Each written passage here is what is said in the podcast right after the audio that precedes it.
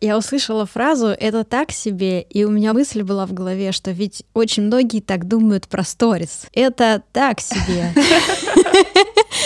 Моя философия в том, что нужно сначала заметить свою жизнь, а потом уже эту жизнь переложить на сторис. 6-8 сториз в день делай, выдерживай соотношения по тематикам, не забывай делиться своим мнением, розовое не надевай, голубое надевай, чувства эмоции не забывай, еще стикеры, стикеры, и покажи обязательно, что ел на завтрак. Записывать сторис — это клево. То есть э, тут э, нужно постараться уложить свою мысль в эти 15 секунд и постараться сделать так, чтобы люди еще и поняли эту мысль и применили, и как-то вот на них это повлияло. Я думаю, сейчас э, слушают нас и задаются вопросом, так, э, победит ли сторис посты, победит ли сторис посты? Я Конечно же, как эксперт по сторис должна сейчас встать на просто на сторону сторис и сказать, все, посты вымрут, забейте на них. Кажется, суточный лимит сторис закончен.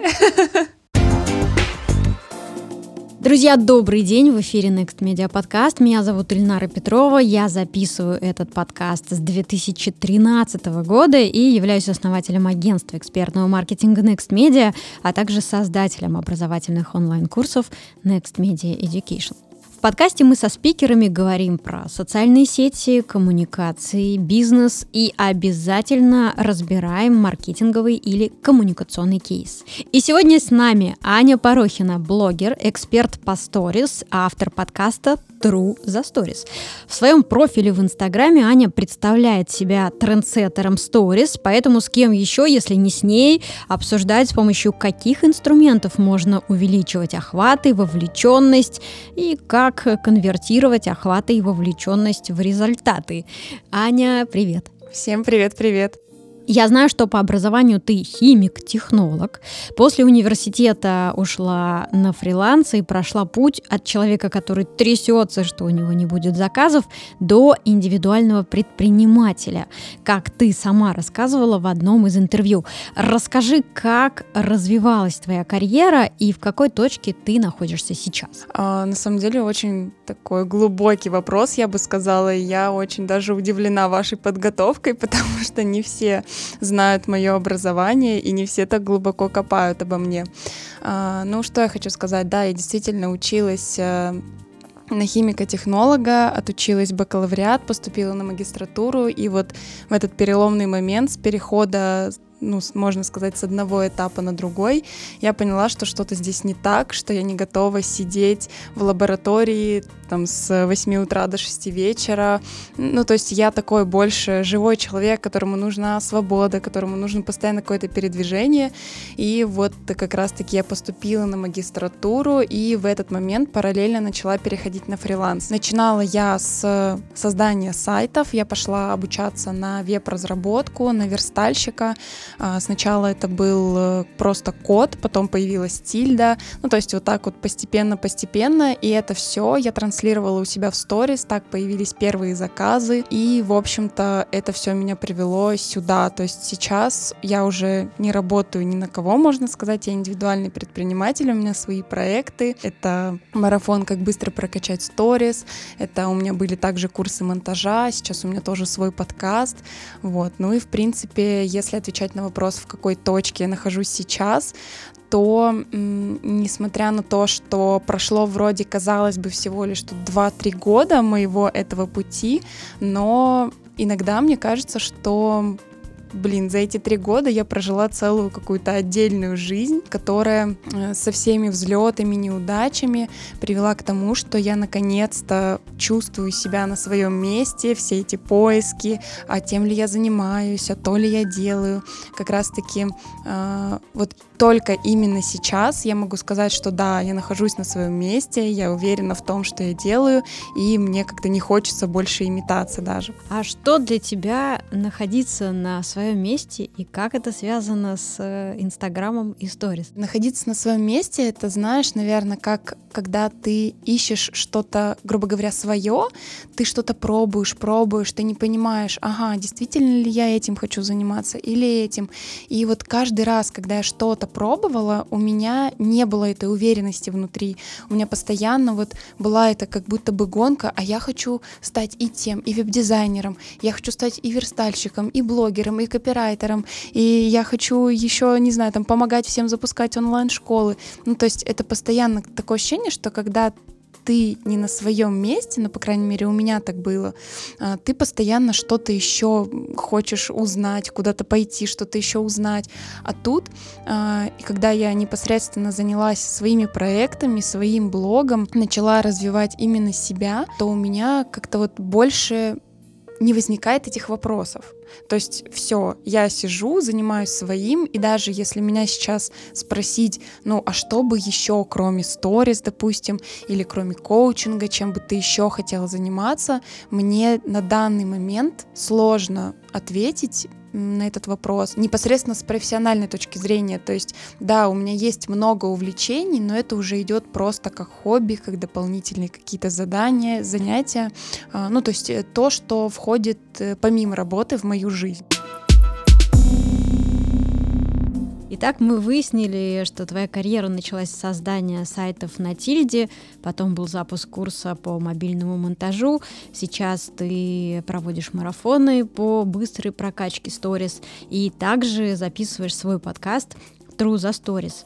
И я бы хотела немного поговорить о подкасте. Мне интересно, какую цель ты преследовала, запуская подкаст как э, проект. А, на самом деле это так произошло спонтанно. Я том году, в конце 2020 года, приходила в гости к Саше Рудко, как раз-таки на богема и маркетинг, и в тот момент э, у меня накопилось много тем, на которые я понимала, что в формате сторис мне уже тесно, мне хочется куда-то выходить дальше. И я пришла к Саше и говорю, Саш, я такую идею клевую придумала, я буду в Телеграм записывать голосовые как подкаст. И она мне говорит, Ань, хватит заниматься, говорит, это херней просто. Давай уже с тобой запишем нормально, давай создадим твой подкаст, чтобы ты могла выходить, и мы могли отслеживать хотя бы там просмотры, и мы могли это продвигать, и, ну, то есть заниматься именно проектом. И все, и то есть это как-то пошло-пошло, само собой, органически. А, аудитория очень сильно поддержала, потому что, да, действительно, а, записывать сторис — это клево. То есть э, тут эм, нужно постараться уложить свою мысль в эти 15 секунд и постараться сделать так, чтобы люди еще и поняли эту мысль и применили, и как-то вот на них это повлияло. А когда э, ты выходишь в подкаст, тут уже у тебя есть не 15 секунд, ну минимум 20 минут. У меня вот подкаст как раз-таки выходит в там, рамках 20-30 минут, и тут я могу развернуть свою мысль, копнуть куда-то глубже, привести больше примеров. И то есть э, Плюс этот э, продукт, он, конечно же, бесплатный, и ну, то есть охватить, наверное, больше людей, не только в рамках Инстаграм, но и людей, которые слушают подкасты, в теме сторис и в теме того, что жизнь каждого на самом деле интересна, потому что зачастую ко мне приходят именно с таким запросом, Аня, моя жизнь неинтересна, я не знаю, о чем мне рассказывать. И вот э, Моя философия в том, что нужно сначала заметить свою жизнь, а потом уже эту жизнь переложить на сторис. Ну вот. И получается, что когда, да, когда люди приходят ко мне на марафон, там еще у меня были курсы по сторис, да, мы с ними работаем на эту тему, и подписчики мои из моих сторис тоже берут эту мысль себе в жизнь. Но тут э, больше уже наверное, какое-то масштабирование, что ли, чтобы был еще один какой-то проект за рамками Инстаграма а, для людей, до которых можно донести эту мою мысль. Ты говорила о том, что тебе важно влиять, и тебе важно ассоциироваться с изменениями. Как подкаст встраивается в эти ценности? На самом деле в подкасте, опять же, несмотря на то, что есть какая-то тематика, а, есть и возможность делиться своим опытом. А, то есть непосредственно до подписчика или до прослушивателей моего подкаста я доношу свою трансформацию. А люди, которые особенно на меня подписаны еще с момента, когда я жила в общаге, когда я училась в универе, и сейчас они видят мой путь, они прям, ну то есть делают на этом акцент. Или люди, которые были подписаны на меня тогда, отписались там давно и сейчас подходят и такие, вау, Аня, что с тобой стало? Ну то есть как ты вообще, э, через какой путь ты прошла? чтобы добиться такого результата. И вот подкаст, как он встраивается, наверное, есть возможность более глубже, да, рассказать именно на примерах не просто вот у меня было так, а сейчас стало так. А когда я рассказываю уже в течение там 20 минут какую-то свою историю, а, люди понимают, что ага, блин, она вот в сторис тогда говорила, что было так, а стало так, а оказывается, внутри там еще лежит вот такая трансформационная история. То есть, в принципе, подкаст и блогинг, ну, то есть вообще можно его встраивать без каких-либо проблем. Правильно ли я понимаю, что в этом смысле подкаст может быть полезен и блогерам, и экспертам, и представителям помогающих профессий? Да, конечно. Здесь я, безусловно, соглашусь, что подкаст вообще, в принципе, как мне кажется, может записывать э, любой человек, которому есть чем поделиться. Вообще, мне кажется, что это такая важная мысль, до которой я недавно дошла, что когда ты э, живешь, что-то делаешь, делаешь, делаешь, и потом ты доходишь до такой точки, когда ты уже настолько впитал знания какого-то опыта, ситуации, трансформации, неважно, что ты доходишь, и тебе важно не просто накапливать это в себе, а отдавать еще в мир, то есть делиться этим. То, что ты сказала, сейчас прозвучало как очень мощное поддерживающее убеждение. А, я захотела у тебя спросить, а как ты думаешь, какие еще поддерживающие убеждения можно использовать людям, которые пока еще боятся говорить, будь то сторис, подкастинг или любой другой формат? На мой взгляд, важно вообще в принципе начать это делать. Зачастую мы боимся того, что еще не делали, боимся того, где наш рост, и боимся того, что мы, мы не знаем, что нас там ждет. Мы привыкли делать что-то, что нам привычно, мы привыкли бояться, и вот мы сидим и боимся. А чтобы ну, как-то переступить, что ли, через этот страх.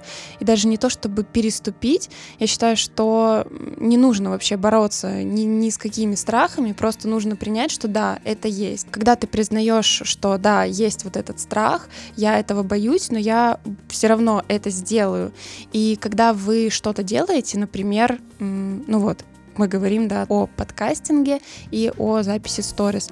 А, вы начинаете делать это раз, вы начинаете делать это два, с каких-то маленьких шажочков. Возможно, как я вот хотела начать, допустим, записывать голосовые в Телеграм. Возможно, это сначала будут голосовые в Телеграм себе в избранные, допустим, потом это будут голосовые в Телеграм на какую-то маленькую, допустим, аудиторию. Потом вы выходите, вы понимаете, что, ага, так, я начинаю говорить, никто вроде бы там не умер, Земля с орбит не сошла, все хорошо, можно куда-то дальше выходить и уже непосредственно создавать свой продукт. Ну и также вас может поддержать то, что вы попросите какую-то обратную связь на то, что вы делаете, потому что мы привыкли бояться чего? Бояться непосредственно как раз-таки общественного мнения, и мы боимся, что нас попросту, можно сказать, засрут э, без какой-то конкретной конструктивной критики. Но опять же, нужно понимать, что есть просто люди, которым лишь бы там блин, извините, пожалуйста, за мой французский обосрать, а есть люди, которые действительно могут сказать, так, смотри, вот здесь ты говоришь А, Э, Б, М, то есть научись контролировать свою речь. И вы такие, вы понимаете, ага, может быть, мне сходить там на курсы ораторского мастерства, где мне расскажут, как мне говорить без А, Б, М и научиться формулировать свои мысли. Я еще хочу отметить, что да, действительно, ты в своей речи не стесняешься в выражениях, ты называешь вещи своими именами. Про что это для тебя? А, помогает ли тебе это в самовыражении? Конечно, помогает. А, у меня вообще такая философия в жизни, наверное, ну и вообще в целом во всем, что я делаю, оставаться собой, быть собой в любой ситуации и не терять вот эту какую-то самобытность, что ли, потому что у меня очень долго была история, когда я пыталась быть хорошей девочкой, отличницей для всех. А, я должна всем помогать, я не могу никому отказать, я не могу лишний раз выразиться или назвать как раз-таки вещь своим именем, потому что что же обо мне подумают, я же буду плохая для них. Но эта стратегия меня никуда, ни к какому хорошему, не знаю, будущему не привела. И когда только я поняла, что нет, я Аня Порохина, и я так делаю, я так говорю, это я, я остаюсь собой в этой ситуации. И это, конечно же, помогает, во-первых, быть честной самой собой, во-вторых, э, это помогает мне быть, а не казаться, когда ты кажешься там хорошей девочкой, а внутри ты уже всех покрыл матом трехэтажным и все такое. Ну, то есть это так себе, даже какое-то, наверное, лицемерие, что ли, когда ты внутри один, а снаружи другой. Когда ты такой, какой ты есть, ты всегда расслабленный, ты честен перед собой, ты честен перед э, тем, с кем ты общаешься, неважно, это там живой человек перед тобой или это твои подписчики в Инстаграме. Ну, то есть это действительно очень сильно мне помогает быть наверное, расслабленной и свободной по жизни и, в принципе, получать кайф от того, что я делаю. Я услышала фразу «это так себе», и у меня мысль была в голове, что ведь очень многие так думают про сторис. Это так себе. Чем, на твой взгляд, можно объяснить интерес к этому формату? Почему люди смотрят? Мне кажется, что это нормально, что сейчас люди перешли именно на формат сторис, потому что с одной стороны, это такой же сериал, а с другой стороны, это сериалы живых людей. И ну, так как мы, опять же, возвращаясь к тому, что мы живем в социуме, нам всегда интересно, что там у кого происходит, а, какие события, какие взлеты, падения. И наверное, сейчас, в 2021 году, когда мы видим вот э, живых людей, что у них получилось, любой там блогер, эксперт, звезда, мне кажется, все рассказывают свои истории, и здесь появляется вот эта открытость и понимание, что, блин, да, они прошли через такой путь, но это все реальная жизнь, это не какая-то сказка, где пришел какой-то там волшебник на голубом вертолете, осыпал тебя монетами или дал тебе какой-то счастливый билет, и вот э, у тебя появилось все, там, слава, деньги, я не знаю, там, семья, ну, жизнь в шоколаде. Каждый рассказывает так, как это было, и ты понимаешь, что да, несмотря на то, что, возможно, сейчас у меня какой-то сложный период, я его переживу, пойду дальше, и это меня к чему-то большему приведет. Подкасты уже давно перестали быть уделом энтузиастов, которые записывают разговоры с друзьями на кухне. Теперь это бизнес. На новые медиа обратили внимание крупные компании, которые теперь встраивают этот формат в свою экосистему. И эксперты из разных областей, которые теперь используют подкаст в качестве инструмента для продвижения личного бренда. Но не у всех э, есть время погружаться в тонкости создания подкаста, поэтому зачастую весь процесс по созданию созданию и продюсированию подкастов берут на себя команды или целое агентство. И агентство экспертного маркетинга Next Media также может предложить вам такую услугу. Почему же стоит обращаться к нам? Во-первых, э, у меня и моей команды есть огромный опыт в нише подкастов. Я записываю этот подкаст с 2013 года. До 2018 года он выходил под названием «СММ без котиков».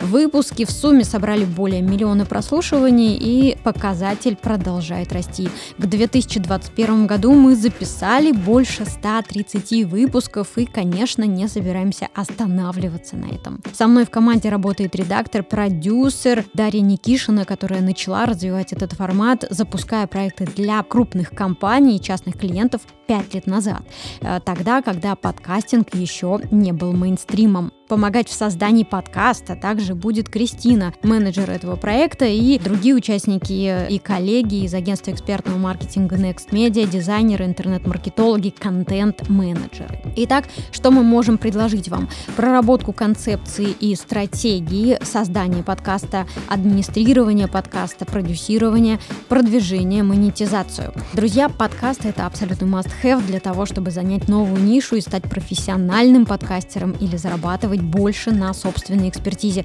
Свой проект позволит вам выйти на новый уровень продвижения, расширить аудиторию и доказать экспертность. Если вам это интересно, пишите нам мессенджеры в социальной сети или напрямую Кристине. Ее контакт мы оставим в описании к этому выпуску. Она свяжется с вами, чтобы обсудить все детали вашего будущего, и мы гарантируем успешного проекта.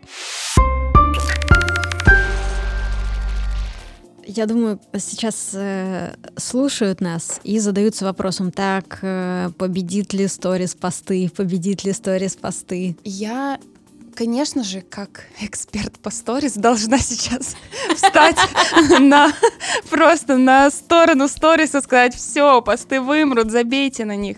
Но все-таки Инстаграм начинался с постов, с картинок, с визуального восприятия, и посты никуда не уйдут. И мне кажется, что все должно работать в совокупности. Да, сторис — это клевый инструмент, но и посты на самом деле тоже могут влиять на сторис, потому что если вдруг вот в этой строчке, где высвечены кругляшочки сторис, ваши сторис там куда-нибудь э, запихнули в самый конец, вы выкладываете пост, а, человек, который давно вас не смотрел, видит ваш пост и заходит тут же в ваши сторис, потому что сейчас иконка же кликабельная, можно тыкнуть и сразу же попасть в сторис.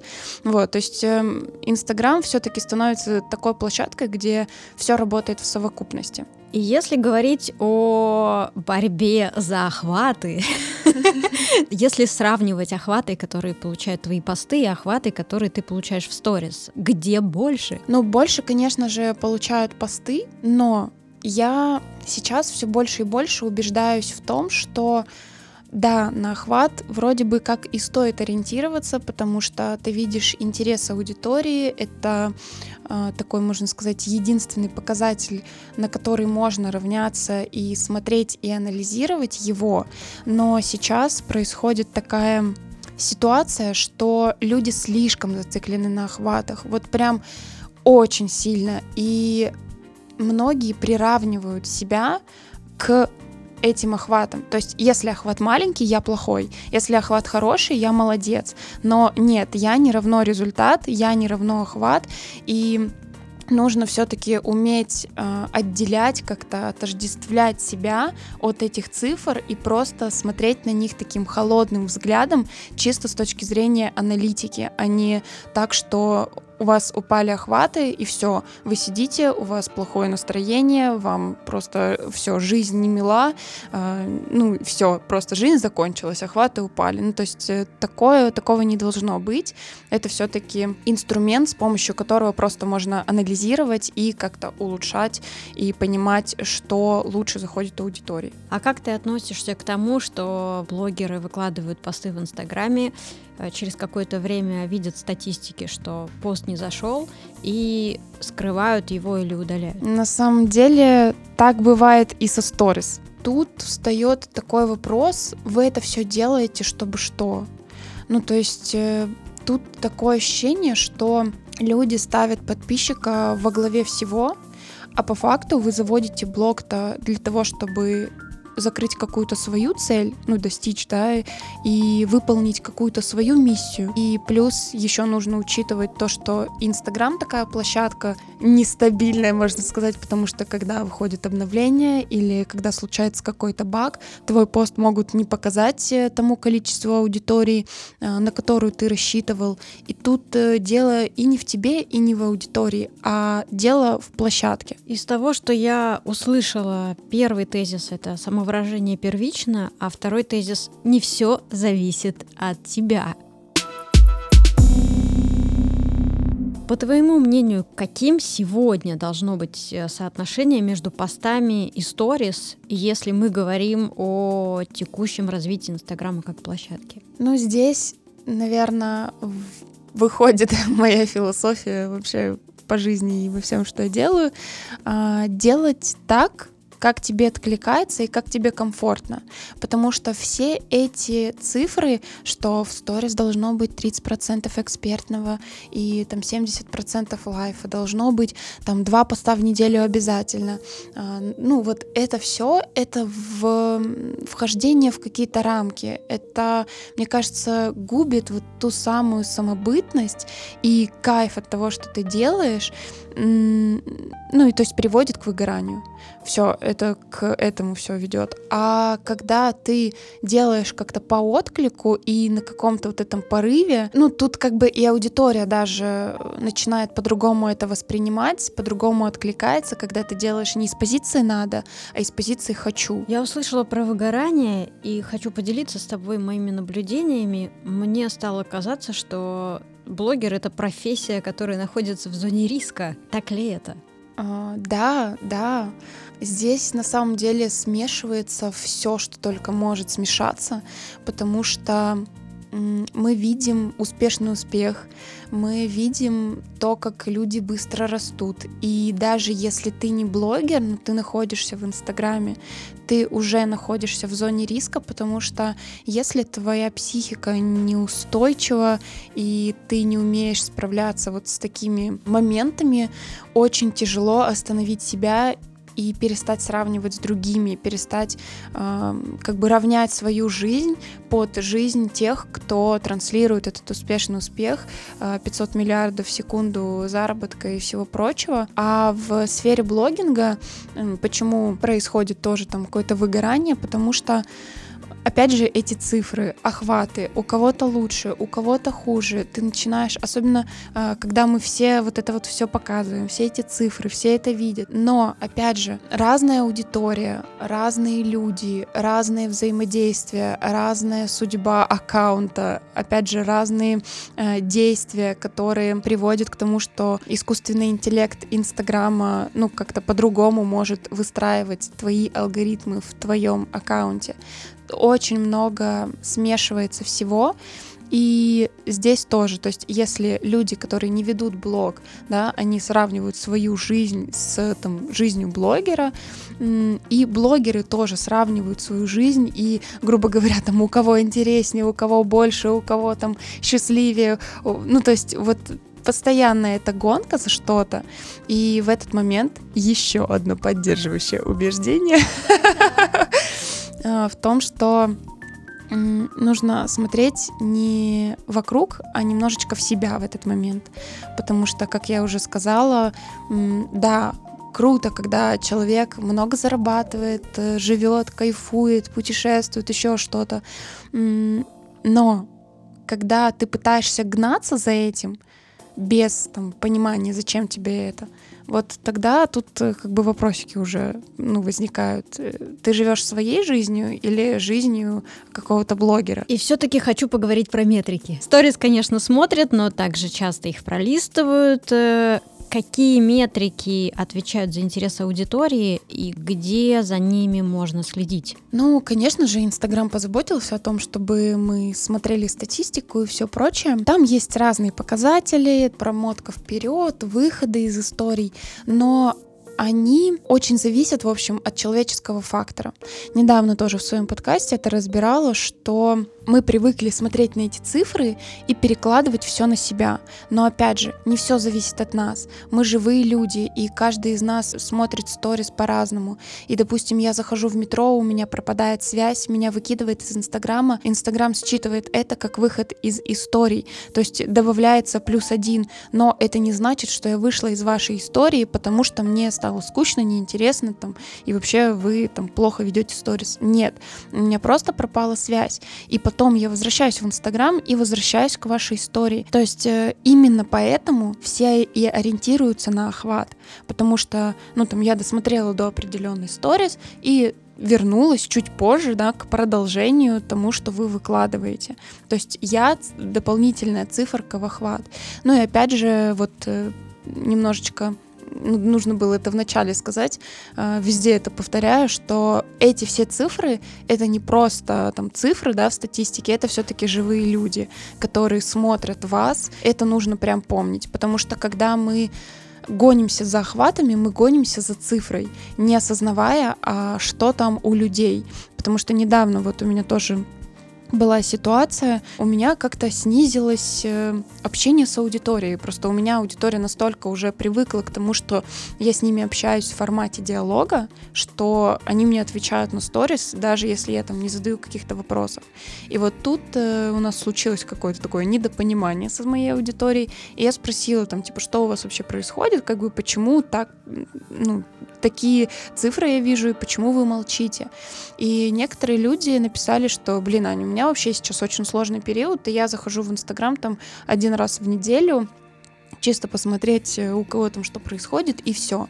Опять же, это живые люди, у которых что-то происходит в жизни. Мы в жизни этих людей просто картинка с экрана, можно сказать. Да, мы можем влиять там через сторис как-то на жизнь, мотивировать людей, но также в их жизнях может происходить и что-то помимо ваших сторис. И опять же, это нормально. Как создателю историй, начинающему, понять, что у него хорошие истории.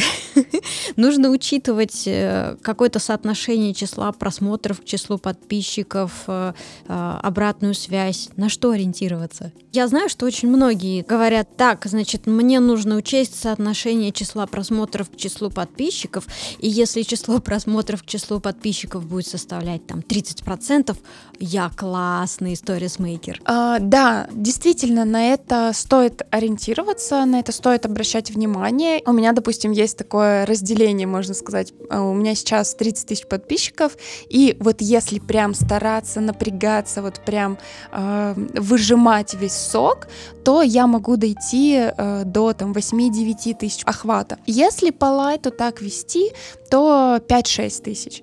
И если прям охваты там, ну, если что-то у меня происходит, если я делаю это с нежеланием, если охват урезается, если Инстаграм выпускает какое-то обновление, то это может спуститься до 3 тысяч, а 3 тысячи это как бы 10%. Вот, естественно, когда ты уже знаешь, на что способны твои охваты, ты как бы будешь всегда хотеть больше и лучше. Но опять же, должно быть э, такое спокойное к этому отношение. Опять же, холодное э, аналитическое мышление. Вы смотрите на цифры, смотрите, какие они, э, смотрите, как вы их можете улучшить и делаете какие-то действия без паники о том, что «А, господи, блин, у меня 10%, все, значит, я плохой». Не приравнивайте эти цифры к, именно к себе. А как ты думаешь, какой может быть хорошая цель для человека, который выходит в формат историй и хочет показать какой-то результат. На самом деле внутренняя цель и потребность э, своя. Кто-то вроде бы кажется, что приходит сюда за монетизацией для того, чтобы рассказать о своей экспертности, заявить о себе и, возможно, увеличить свой заработок, но при этом будет там сидеть что-то внутреннее. То есть, как у меня, например, для меня э, блог — это как мини-сцена. Я очень люблю внимание с четырех лет на сцене. Естественно, когда я приехала в большой город, где никто меня не знает, блог меня в этом очень сильно поддержал. То есть э, я получала вот это вот э, внимание из блога. Здесь, наверное, я не наверное, а точно, я не буду называть хорошую цель, потому что мы привыкли, когда вот это есть оценка, что, ага, вот это хорошая цель, значит, если у меня какая-то другая цель, значит, она не хорошая. Нет, в любом случае, хорошая цель та, которая очень точная и которую вы знаете и можете достичь. А как ты думаешь, нужно ли развивать в себе насмотренность, когда речь идет о создании истории, или наоборот, имеет смысл немножко отстраниться для того, чтобы не формировать ложных ожиданий относительно себя и своих результатов? Это очень сложно всегда, знаешь, балансировать между всем этим.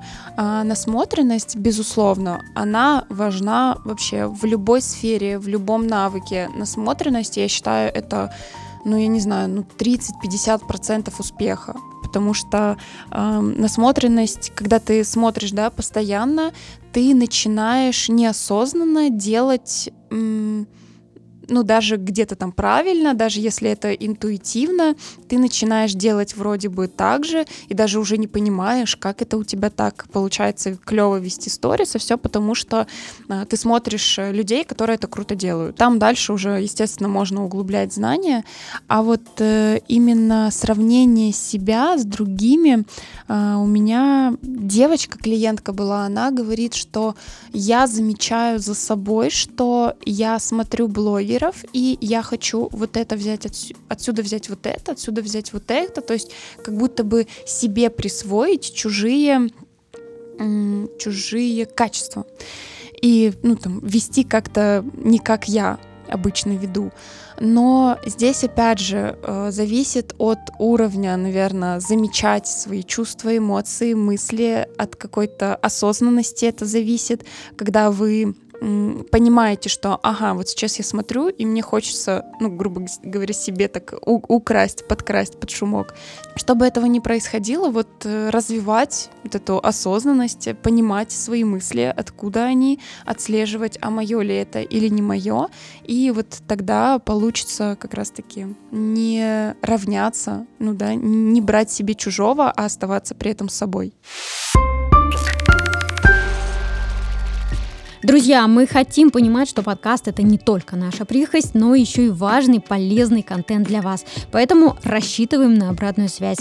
Вы можете оставлять свои отзывы, оценки на Next Media подкаст в Apple подкастах, в Кастбоксе, SoundCloud и в нашем сообществе ВКонтакте. Кстати, если вы подписаны на нас в Apple подкастах, то выпуск вы получаете сразу же, как только мы его загрузим на эту платформу. Наши выпуски появляются в ваших устройствах не так быстро, если вы не подписаны, так уж уж работают алгоритмы. Ну и, конечно, если наш подкаст находится в числе ваших любимых, мы будем рады, если вы его порекомендуете своим друзьям. Ну а мы продолжаем. В одном из выпусков подкаста True the Stories ты говорила, что сейчас любая история, рассказанная в блоге, воспринимается как часть прогрева в инфопродукты. Расскажи, пожалуйста, что это значит и к чему это нас ведет. Все началось, наверное, в прошлом году когда появился этот термин в, вообще в сфере блогинга, прогрев, все вели, в общем, сторис просто перечислением фактов, грубо говоря. Вот я сходила сюда, вот я сходила сюда, вот у меня происходит вот это. А когда начались прогревы, как раз-таки большая часть прогрева, в общем, состояла именно из сторителлинга. И, естественно, для аудитории, ну, возникло вот это непонимание. Какого черта ты до этого, до того, как меня прогревал, рассказывал просто так, я сходил сюда, я сходил сюда. Потом начал мне рассказывать там свои истории, прям в формате четкого сторителлинга, прям все по правилам, там начало, завязка, кульминация, финал, истории из прошлого, ну то есть как-то это все внедрилось.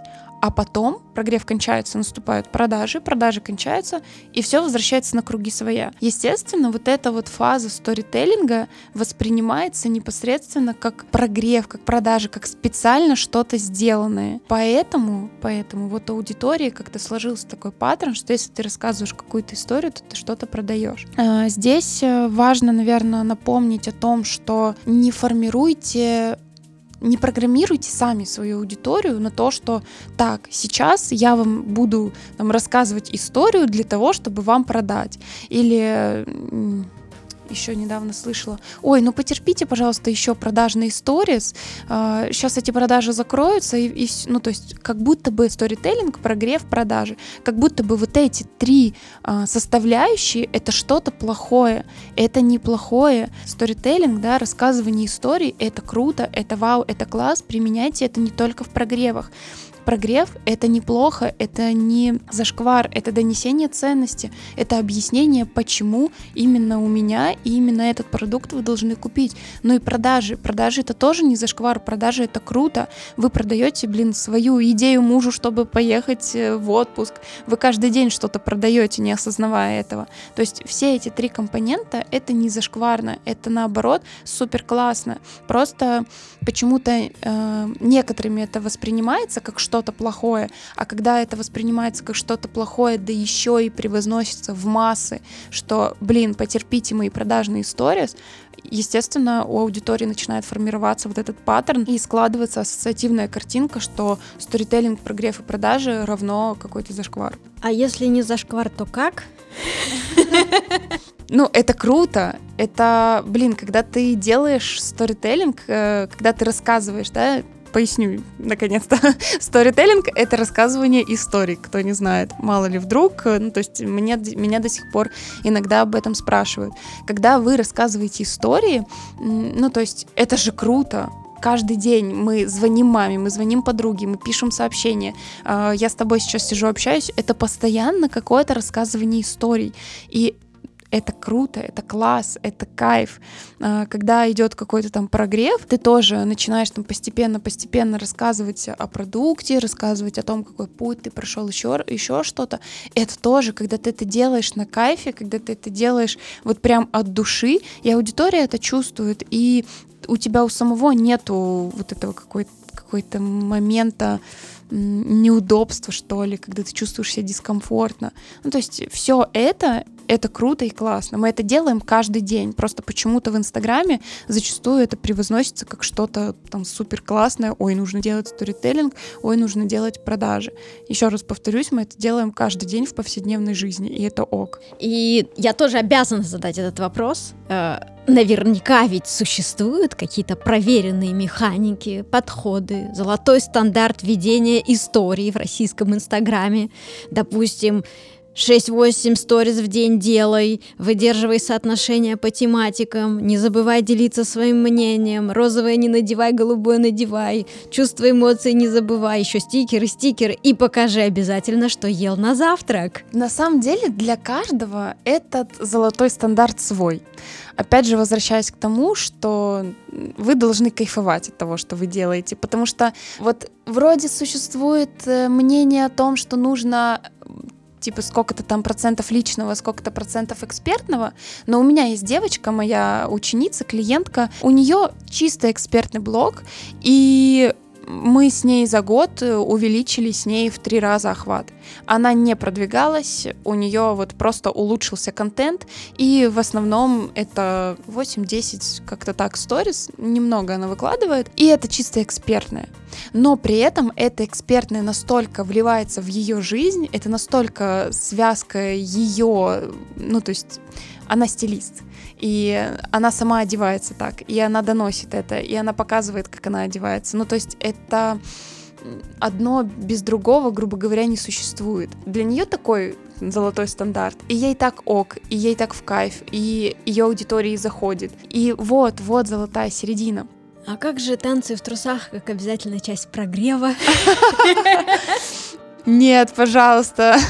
Ну, мы на самом деле об этом разговаривали с Ирой Подрез, когда-то она ходила там на консультации тоже по сторис, и ей вот говорили, что вот, там показывают бытовуху, там танцы в трусах и все прочее, но, блин, где Ира и где танцы в трусах? Ну, нужно как-то это разделять, понимать, что для тебя око, что для тебя нет.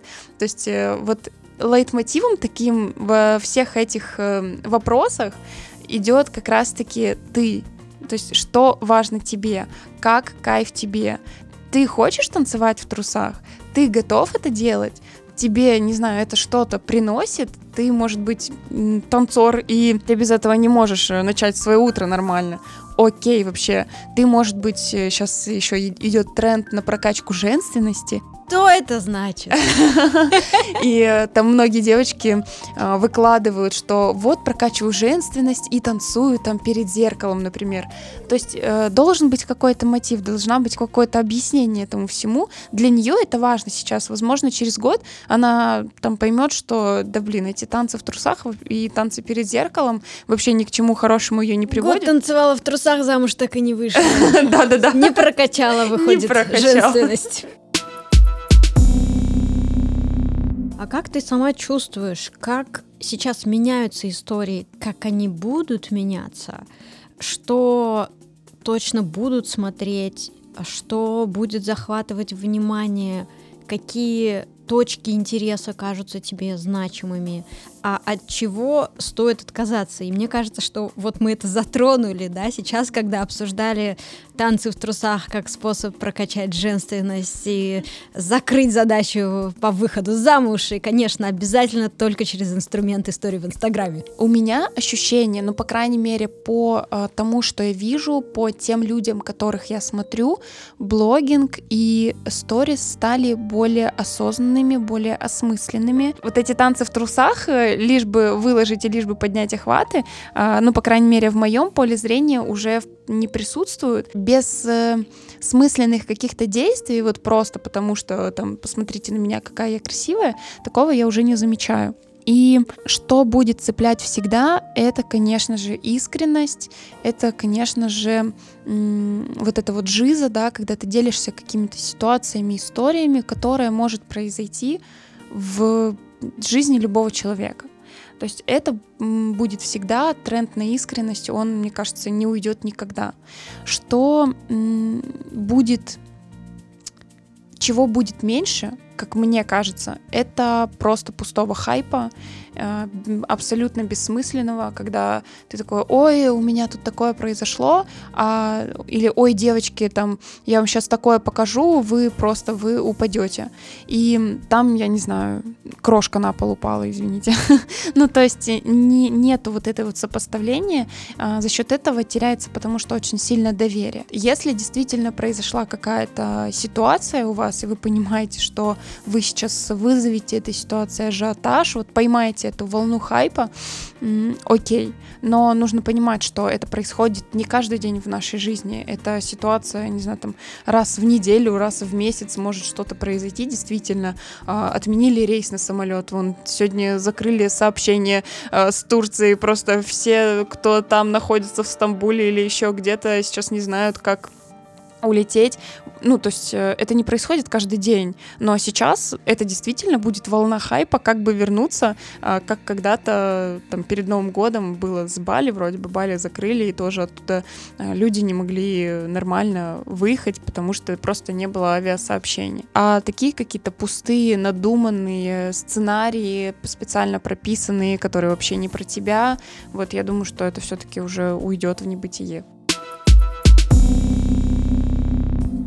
И, конечно, пользуясь случаем, попрошу тебя дать совет, как ты думаешь, как мне, команде подкаста, лучше рассказать в сторис про вот этот наш с тобой выпуск подкаста. Постараюсь применить выводы на практике и поделюсь потом в следующем выпуске подкаста, как это все состоялось. Мне на самом деле сложно, наверное, сейчас, потому что я не знаю, в каком формате ведете сторис вы, насколько у вас раскачана аудитория непосредственно на взаимодействие, но давай наверное, я поделюсь, как бы сделала я. В первой сторис я бы, наверное, сказала, что сегодня я провожу такой некий эксперимент в сторис, и так как у меня, в принципе, аудитория раскачанная на общение, я бы написала либо э, интересно, к чему это приведет, то есть это такая некая скрытая интрига, и у аудитории тоже, естественно, возникает интерес, а к чему же это приведет.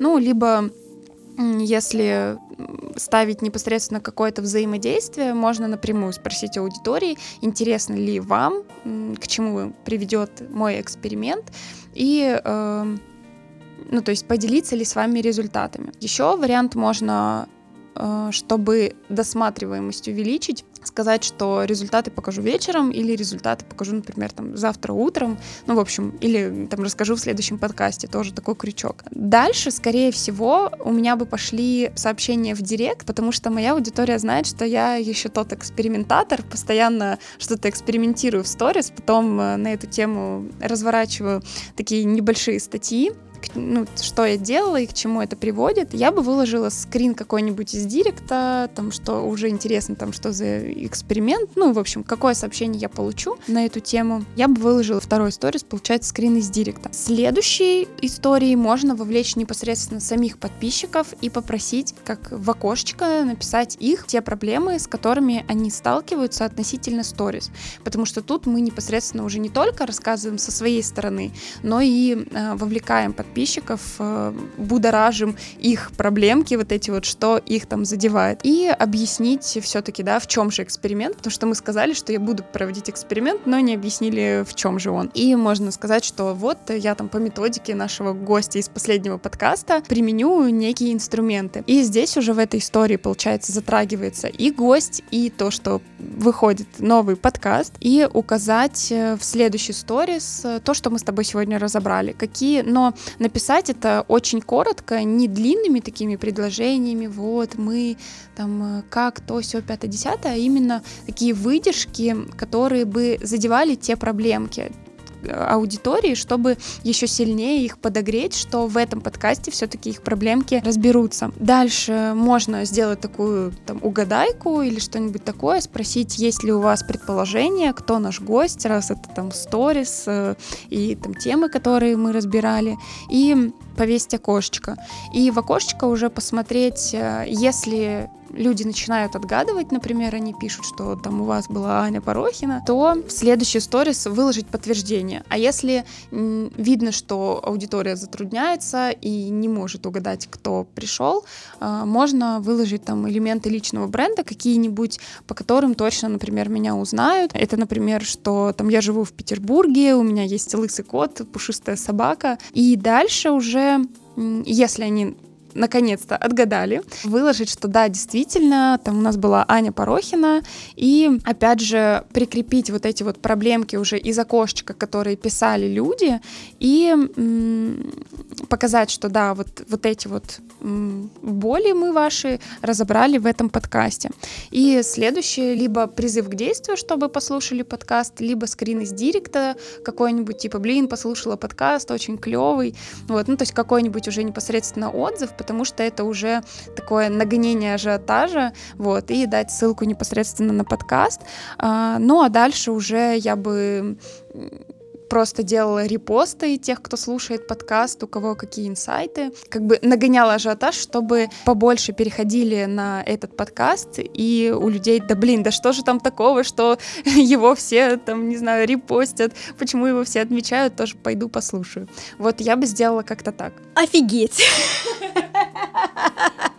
Ну да, тут двумя сторис, конечно, не обойдешься. Кажется, суточный лимит сторис закончен. Спасибо большое, Аня. С нами была сегодня Аня Порохина, блогер, эксперт по сторис, автор подкаста True за сторис. И действительно пример осознанного блогера, девушки, предпринимателя. Будем учиться создавать захватывающие истории с опорой на захватывающую жизнь. Друзья, напоминаю, что у нашего подкаста есть сообщество во ВКонтакте и канал в Телеграме под названием Next Media Podcast. Присоединяйтесь, если хотите получать новости нашего подкаста и не пропускать анонсы новых выпусков. В сообществе ВКонтакте мы подключили донаты. Что это значит? Это значит, что вы сможете принять участие в подготовке подкаста. Каждый ваш донат пойдет на производство выпусков и развитие Next Media Podcast. Но и это не все. Для донов откроется секретная лента. Раз в неделю в ней будут появляться полезные посты с чек-листами, подборками, ответами на вопросы и не вошедшими в выпуск материалами. Стать доном просто. Нажмите на кнопку «Поддержать» в блоке «Поддержать автора» и оформите любой тип предложенной подписки. Спасибо! Thank you.